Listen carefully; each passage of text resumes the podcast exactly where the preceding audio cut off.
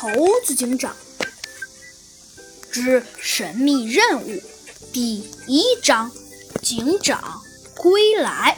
森林都市啊，现在早已经啊是夏天了。在这个夜晚，知了啊无惧的疲惫的叫着，而在这夜晚呢，好像也只有知了叫了。雨盆似的月亮挂在天边，与美丽的夜色融为一体。可是今晚下雨了，哗啦啦，一滴滴清澈的雨珠落下。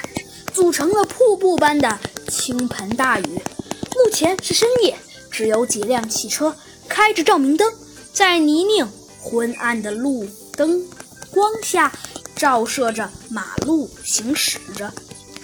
在一间蓝色屋顶、黄色墙壁、精致的小屋中，一个身影啊，正躺在一个床上。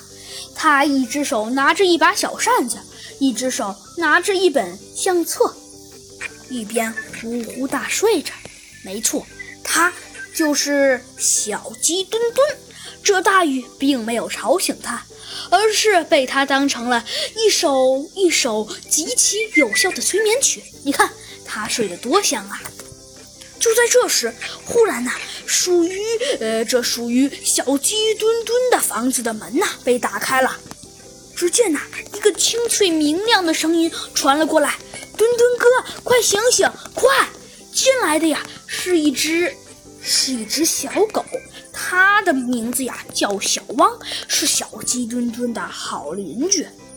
小鸡墩墩呢，大大的打了个哈欠，问道：“啊，怎么了，小不点儿？”小鸡墩墩呐，被吓了一大跳，连忙从床上爬下来，确切来说是滚下来。为什么小鸡墩墩叫他小汪呢？因为呢，小汪比小鸡墩墩呐少了三岁。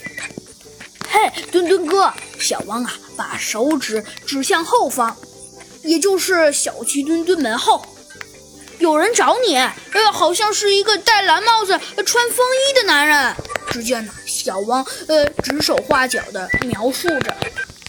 啊，小鸡墩墩想了想，说道。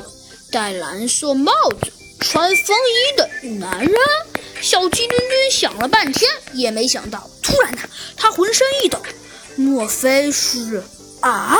小鸡墩墩想到，难道是他来了？小鸡墩墩二话不说，一下子呀就站了起来。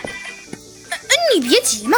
小汪阻止了他，说道：“哼，啊。”墩墩哥，我觉得你要改一下你的急性子的毛病了。还有，我还没说呢。那个男人说在野森林里等着你。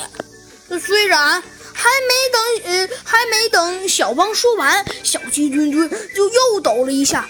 啊，呃呃，小旺，你确定是在野森林？呃，不是在，嗯嗯嗯，的确啊，呃，就是在野森林。可是，啊，对啊，可是野森林是森林都市的禁地。呃，没错，呃，墩墩墩哥，这也是我想说的。啊，小鸡墩墩有些诧异的想了想，可是，可是，那人怎么会去那儿呢？小鸡墩墩想到这儿啊，二话不说，看了一眼窗外，雨呀还是很大。呃，小不点儿，我现在就去。说着，小鸡墩墩二话不说，立刻呀就跑出了门口。呃，喂，你你。等等啊！只见那小王露出了满脸呃焦急和显得有一些无奈的表情。喂，呃呃，墩墩哥，现在呃现在是下雨天，你没有带伞。嗯，只见那小不点儿显得有些无奈的，从一个呃大兜子里拿了一把大伞，一边说：“哼，这个家伙还还净说我是小不点儿呢。”好啦，小朋友们，这集的故事啊，山花影啊，就给您播讲完了。到底，呃，到底，呃，到底小不点说的那个那个神秘男人是谁呢？还有那个男人为什么要去野森林呢？嘿嘿，没错，下集山花影啊，给您揭晓答。